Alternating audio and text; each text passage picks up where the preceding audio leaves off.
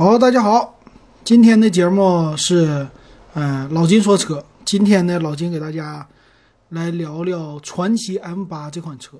这个车老金非常的喜欢。为什么这么说啊？它推出了一款叫呃传奇 M8 的大师系列。哎，这个大师系列一眼望过去，给我的感觉就是丰田埃尔法的感觉。所以今天老金给大家说一说。那老金呢？作为最不懂车的车评人，今天唠嗑还有点意思。为什么啊？旁边你听这声啊，然后还有这声啊，这干啥呢？今天唠点闲嗑，所以呢，咱们是边喝着小酒，哎，边吃着瓜子儿，咱们唠这个嗑。喝什么小酒呢？今天沈阳特别的热，呃，老金买了一瓶。雪花啤酒啊，沈阳的老雪，老雪俗称叫闷倒驴啊，呃，这个老雪呢还比较的凉快，我整了一瓶啊，然后用一个小盅，这小盅是喝韩国烧酒的这种小盅，老金用它来喝，旁边配上配上我最喜欢的，哎，瓜子儿啊，这样吃着边吃边唠，挺有意思的。所以中间呢会有一点断断续续啊，这个断断续续主要是喝小酒了。为啥这样啊？其实平时不喝酒啊，就偶尔这天实在太热了，咱喝一喝。然后看着自己喜欢的车，喝点小酒，吃点瓜子，特别的开心。希望大家跟我一样开心。好，那今天咱说的这个车型啊，传祺 M8，广汽传祺呢一直也不太受大家的重视。但是他们家出来一款 MPV，这个车型 M8 系列非常受欢迎，为啥呢？因为它可以说让老百姓有一个二十多万、三十万不到的一个价格，可以买到像丰田埃尔法一样的这个造型的车。那广汽传祺 M8 之前的造型并不是这样，之前的版本的领袖系列，它的外形是非常的传奇，它的前面的那个。中网的感觉和传祺的 M 六啊，之前都非常的类似，就是 M 系列横置的这种的中网。可是呢，广州的车企啊，尤其是广汽的这个车企，很多一提到广州车友，提到什么呀？就是改装，因为广东那边的车友特别喜欢对车进行改装，所以厂家呢本身就有这个基因。比如说最近广汽出来的好像叫影豹。也是传奇的吧，就自带这个改装基因的。然后最近还有一个车型也挺火的，是呃叫 MG 六吧，MG 六也有一个改装版哈，售价有的贵，有的便宜。传奇那个好像十万块钱，说十万之内就能听声浪的一个改装车，所以这个是有底蕴在这儿的啊。那这个 M 六呢，就是继承了 M 八啊，继承了这个底蕴。先来说这 M 八的领袖版。领袖版的车型啊，在正面来看的话，就是横置的中网，前面的中网很大，但是跟传统的那些 MPV 的车型，尤其是国产低价的车型，没什么太大的区别。侧面呢，这个车挺好看，因为很多人都说广汽 M8 的底子是谁呀？奥德赛。前两天老金也说奥德赛，说的是低配，那这个国产车肯定就是说高配，不能说低配，为啥？国产车就是以配置领先，所以很多人就说了，说，呃，上汽发布的是 iMAX 八，荣威的。这 iMAX 八呢底子有可能是别克的 GL 八，那这个车型传祺 M 八的底子非常有可能就是奥德赛，那花同样的价格，你得到的是比奥德赛高级的多的多的一个车的外观哈，那这个侧面呢，它其实跟奥德赛你第一眼看起来可真的。太不像了，什么东西都不一样，并且有一个悬浮式的车顶。那在尾部，尾部我觉得是广汽传祺 M8 最不好看的地方。为啥这么说啊？这个尾部的贯穿式尾灯太传奇了，呃，不像是别的车型，所以我觉得在街上一看，这个尾部稍显得有点低档啊。但是他家的车头，尤其是大师系列，显得比较的高端。那无论是二零二一款新款的领袖系列还是大师系列啊，它在于保险杠的这个位置上做了一个最大的改变，在保险杠的位置两边有一个类似进气进气口的一样，它的这个造的造型呢显得比较的高端，显得车头比较的平整。那两边这个呢也是借鉴了丰田阿尔法的一个特色。那咱来看这个大师版，大师版呢一下子整个的前脸提气高档感就上来了，呃，奢华不敢说，但是高档感非常的好。为啥？丰田阿尔法家什么威尔法，他们家最大的特色就是直瀑布，这种叫直瀑式的一个中网。广汽这也是，但是广汽呢，我感觉是抄到了一个丰田的精髓。什么样的？整个的车灯啊，非常的修长，再加上中网呢，虽然不是那种像肌肉的力量感，但是它这种直瀑式的没有那种夸张感，也没有那种什么狼牙的感觉。可是有一家什么呀？比如说网友改的 GL 八也好啊，或者是拿那个奥德赛改那个前面啊，不好看，改的怎么样呢？特别的不协调，违和感啊，就是前面的中网。特别特别的直，特别特别的愣，但是这个广汽传祺 M 八它一点都不愣啊！我第一眼看起来，甚至这个标啊，感觉是换标的阿尔法，但是还有自己家的小特色啊，这个挺好。然后侧面呢，其实和 M 八的啊领袖系列没什么太大的变化，但是明显能看出来车门显得比较的宽厚了，这也是丰田系列的一个特色。那尾部呢？它也做了一些小小的改变的造型，在呃尾部的门的那个位置啊，做了一些层次感。但是这个尾部我还是不觉得好看，因为什么？丰田的后边的尾灯相对来说更加的大啊。咱要说抄就抄的，把这个精髓都给抄来就完事儿了，是不是？就是感觉车头抄的挺好，但是尾部抄的不是那么特别的好。但是整车看起来还是高档感十足的。呃，那咱们进里边来看一看这个车型的内饰啊。呃，车型的内饰啊，内饰的话呢，就有一点偏向于 GL 八的感觉了。我看起来啊，跟这个 GL 八还是颜色上比较的像。它里边用了一种类似尊贵的，属于棕红色。呃，这种颜色呢，GL 八的胖头鱼啊，或者其他车型已经是很多见的了，并不少见。啊，这是比较的比较的好看，还不错的啊，嗯，网速的关系打的不是特别的开。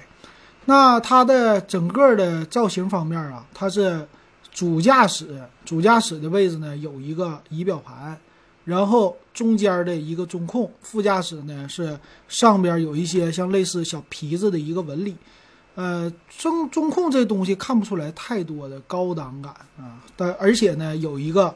和奥德赛呀 GL 八最大的差别就是它在中控的挡把的这个位置不能往后相通，啥意思呢？就是扶手箱这个位置啊，它是和前排类似轿车一样连接在一起的。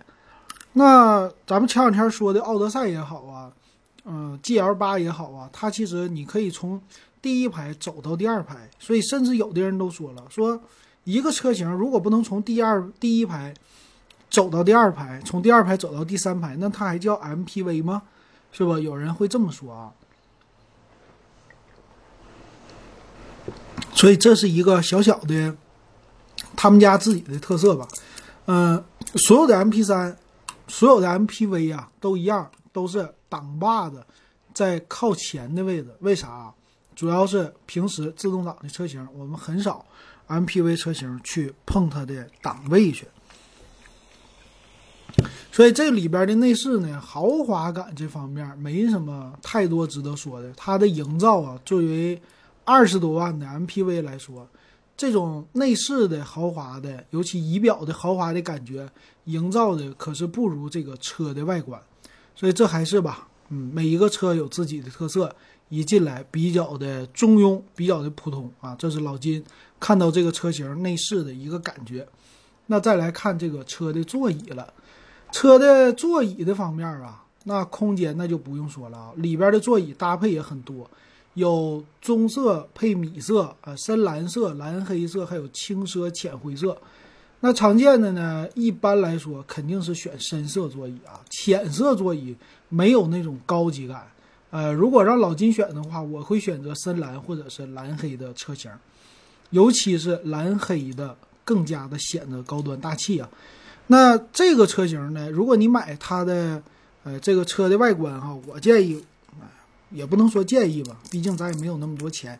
我是比较喜欢这个车型的黑系，黑系列呢有一种尊贵的、奢华的这种的感觉。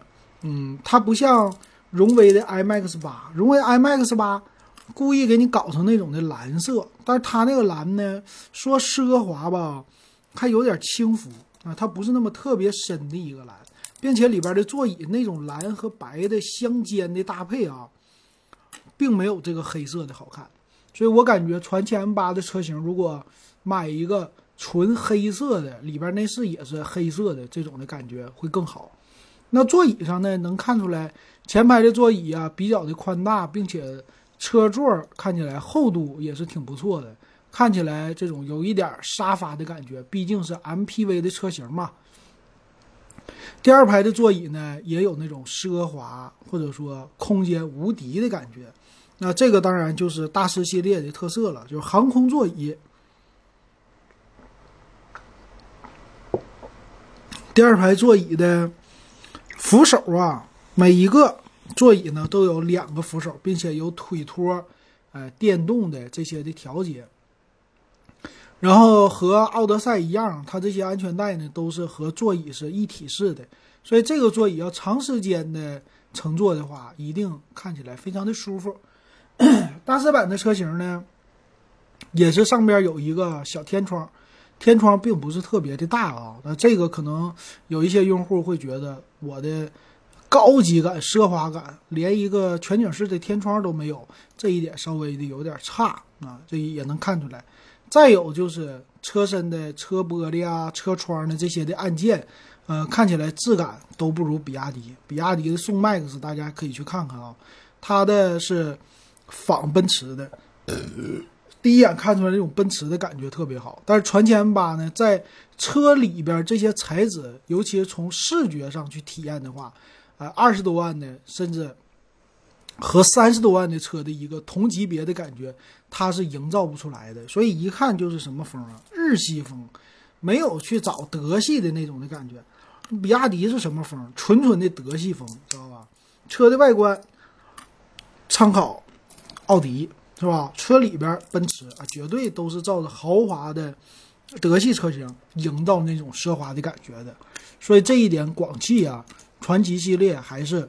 需要慢慢的呃学习，啊，再有就是这个车型，很多网友买回来之后，肯定要是自己去改装的啊。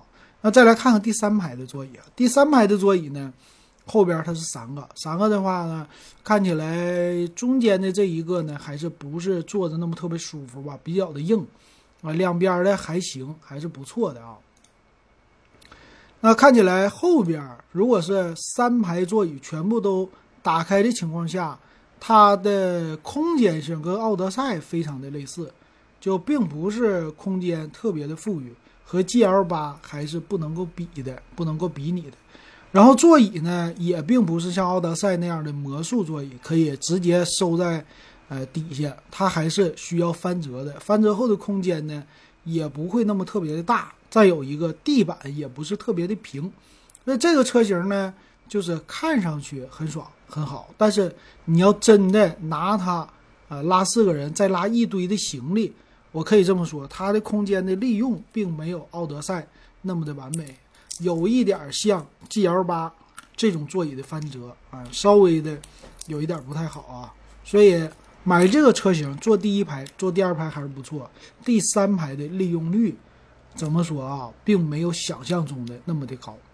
那这个第二排座椅就没说的了啊，确实非常的好。好，那我们再看详细的参数。最后呢，老金想跟他对比一下啊，这个丰田的阿尔法哈，毕竟价位差那么多，但是还是要比一比车身的大小的。那先来再说，如果咱有钱，二十多万块钱，你会不会买这个车？什么样的人会去买这个车型？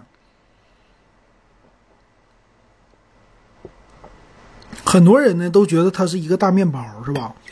那我还是这句话啊，谁最能接受？还是咱们广东的听友接受度会更高，因为毕竟广汽传祺作为一个地产车，在其他的城市，尤其北方城市，看到的机会并没有本地，比如说广州啊，这个机会更大，并且接受这种日系车的喜欢程度也是广东的那边的车友，广西可能也有吧，更加的喜欢这个车的外观，所以肯定它卖的最好的广州的街头应该有很多吧，或者整个的广东省。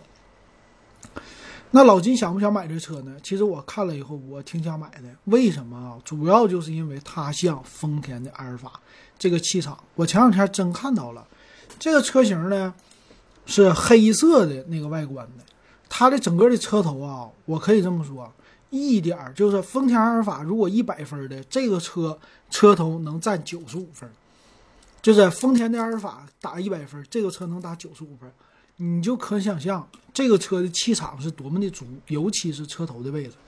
所以有的时候这个车头气场足，在我们买这个面包车出行的时候，已经是就很重要的了，很不错的了。所以这车头你说值几万？我觉得这车头啊，可能值三到五万块钱啊，就这个颜值。那天呢，我看了一款传奇 M 八呢，是全黑的，全黑的。然后车头就是直瀑式的中网，没有再改装了。两边的这 LED 灯啊，整个第一给我感觉，我说这车这么雄壮的，哎，和那个埃尔法非常的像啊。前面车头特别的平，特别的高，整车的高度也好啊，霸气程度也好啊，是非常非常的抢眼的。而且你从旁边一过，就觉得这车高档。那怎么显得高档啊？是因为这个车型。丰田埃尔法在大家的心目当中的高档感营造起来的，一看丰田埃尔法就是这车，懂一点的都跟别人说这车啊八十万一百多万啊，这不是一个便宜车。你别看它是个面包，但是呢，传奇也能给人这样的感觉，但别人还不知道这是个啥车，这车可能也得值个四五十万吧。他不会想这车才二三十万块钱，所以这就是他营造的第一眼给我的感觉。当然了，里边的内饰我看不见，嗯，因为什么？车玻璃全部都贴上膜了，隐私玻璃了啊，挺好。好，那咱们说它的详细的参数吧。然后一会儿我去找一个啊对比去，那看详细的参数到底高不高级。先来说售价啊，说售价呢，它的最低配的车型是十七万九千八，是叫二零二一款的领袖系列三九零 T 豪华。我一看全是三九零 T。是啥呢？二点零 T 二百五十二马力的发动机，包括包括它的大师版也是二点零 T 的发动机啊，也是三九零 T。所以发动机你看还是一个软肋啊，没有什么太牛的发动机。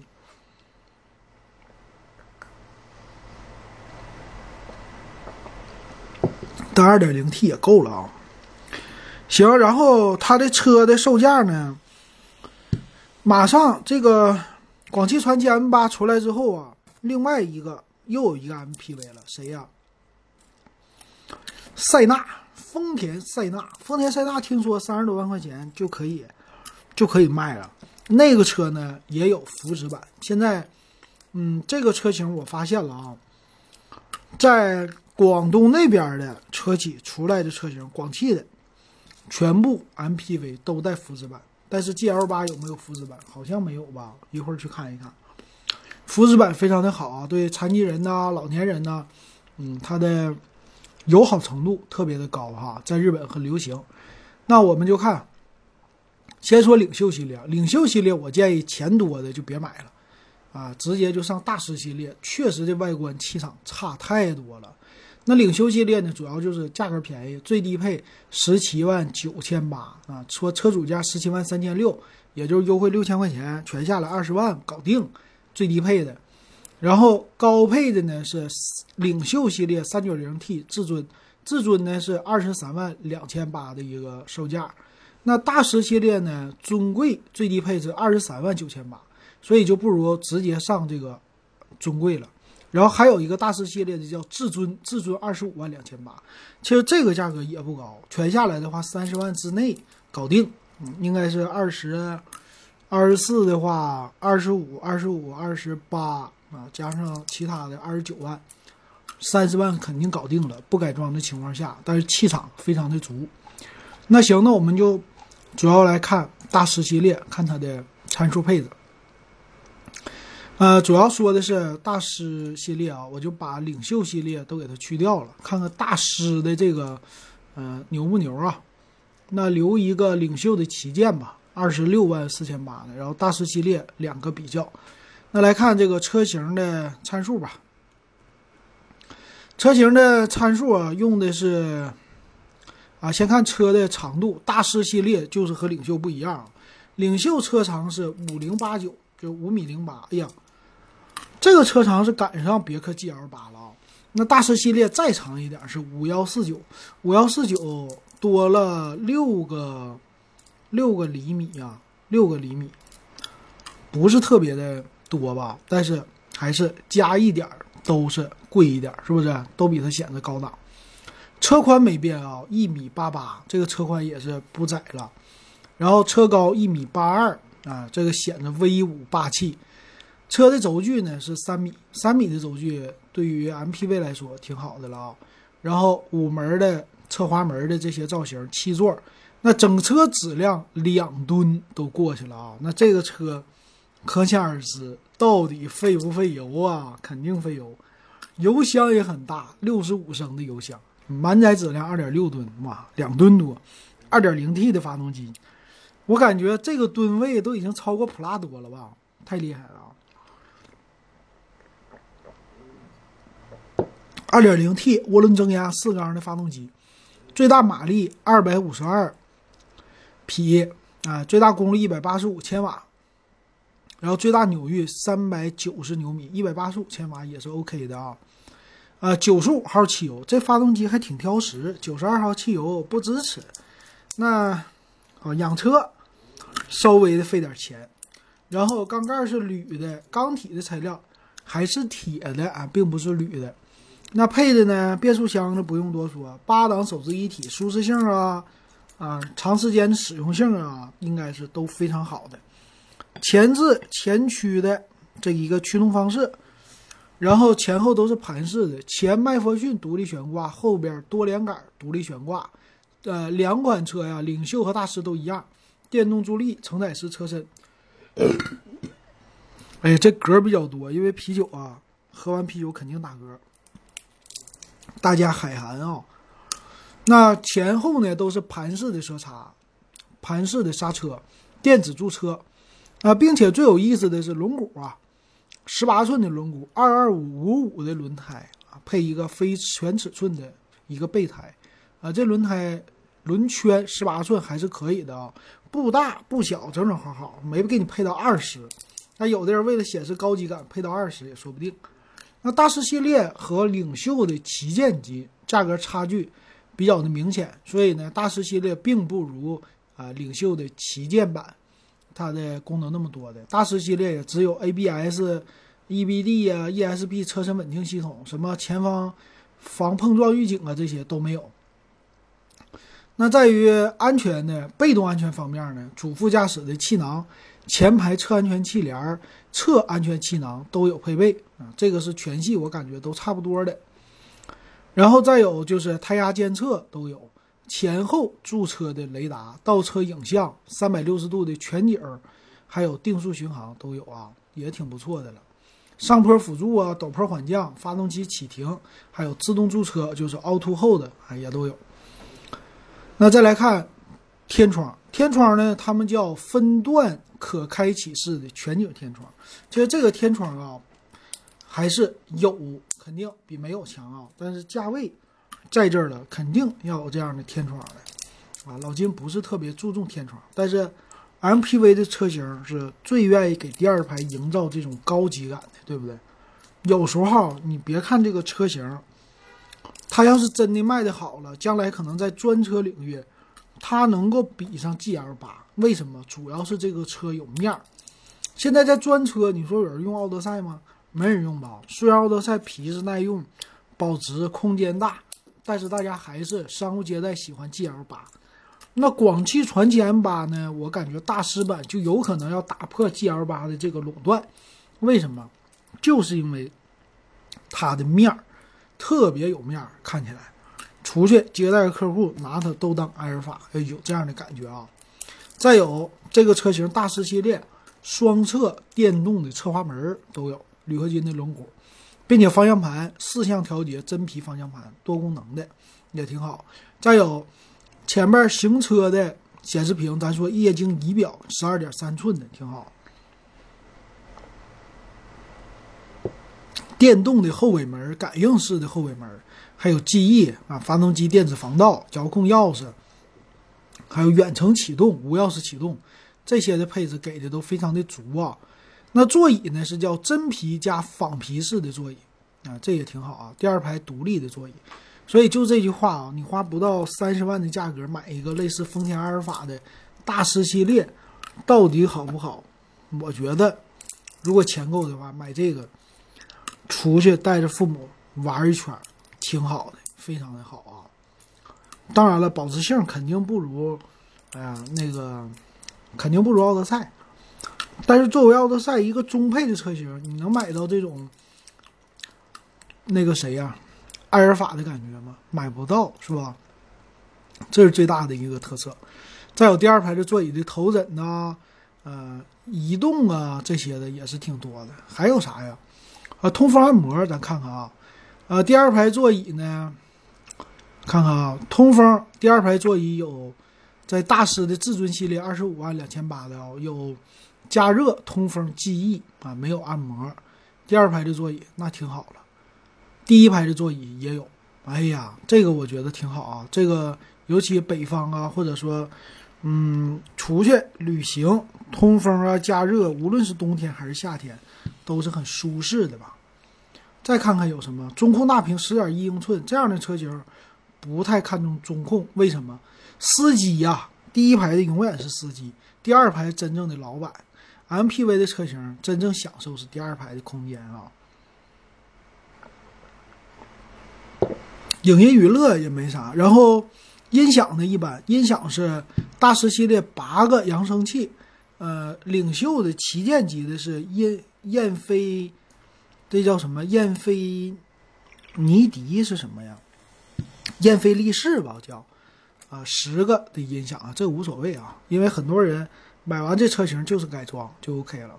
远近都是 LED 的大灯，嗯，剩下的主驾的这些不多说了。空调是三区的空调，自动的啊，带 PM 二点五，可以这么说吧？呃，咱们这么说。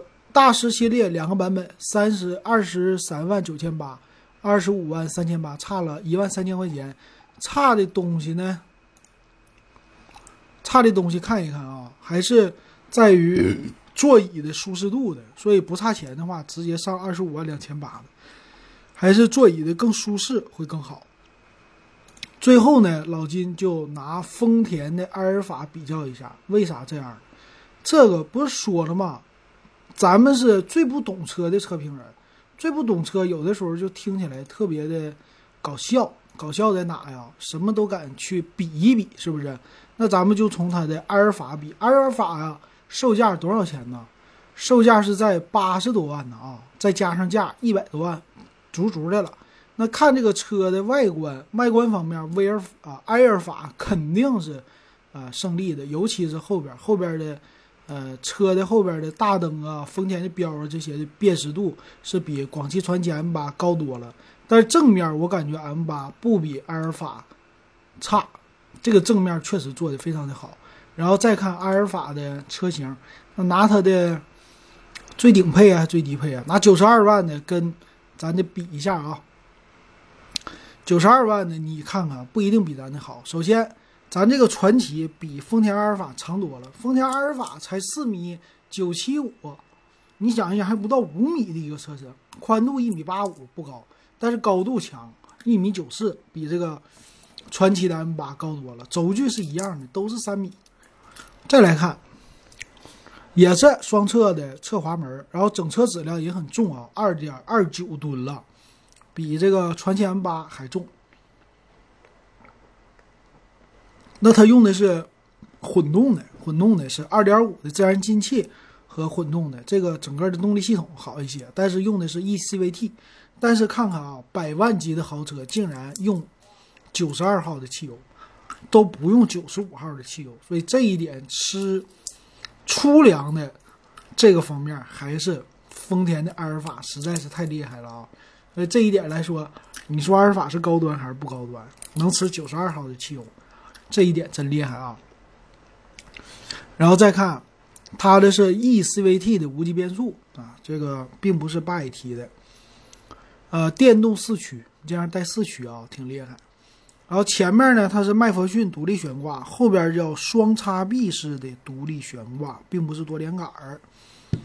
那轮胎的尺寸呢，竟然阿尔法配的是十七寸的轮毂啊，还不如这个十八寸的大。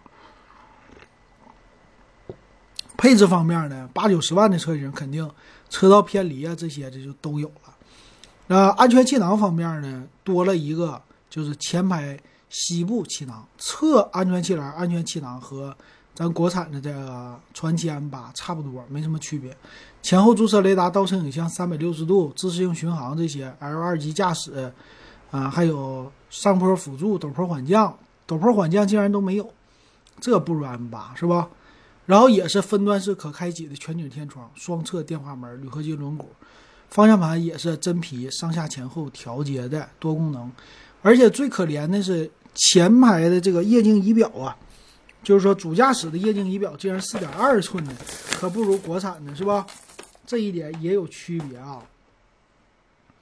然后再有就是无钥匙进入、无钥匙启动，座椅材质呢高级一点，是真皮加仿皮加纳帕真皮啊，这个高级。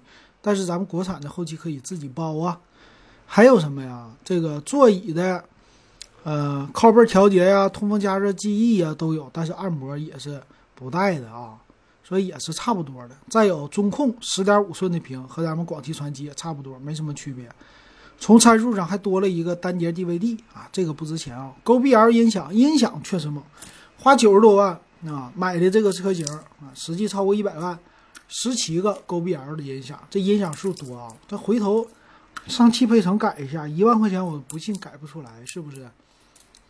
所以还是啊差距很大的啊。剩下应该没什么太多东西了，都差不多了。当然差一个品牌，差一个。啊，这个在所有人心目当中，它的价位，毕竟阿尔法还是贵呀，还是比较的大气。但是传祺 M8 就这么跟他说吧，丰田阿尔法作为一个一百分的一个对象，传祺 M8 可以超到它百分之八十，就给它打八十分。再加上它的售价，确实这个车已经很不错了啊！拿别人的一个零头买我这一个车，行，那今天咱们就说到这儿吧。嗯，酒也喝的差不多了，一瓶基本上都完事儿了。不知道大家听的感觉怎么样啊？如果喜欢，欢迎给老金留言。今天咱们就说到这儿。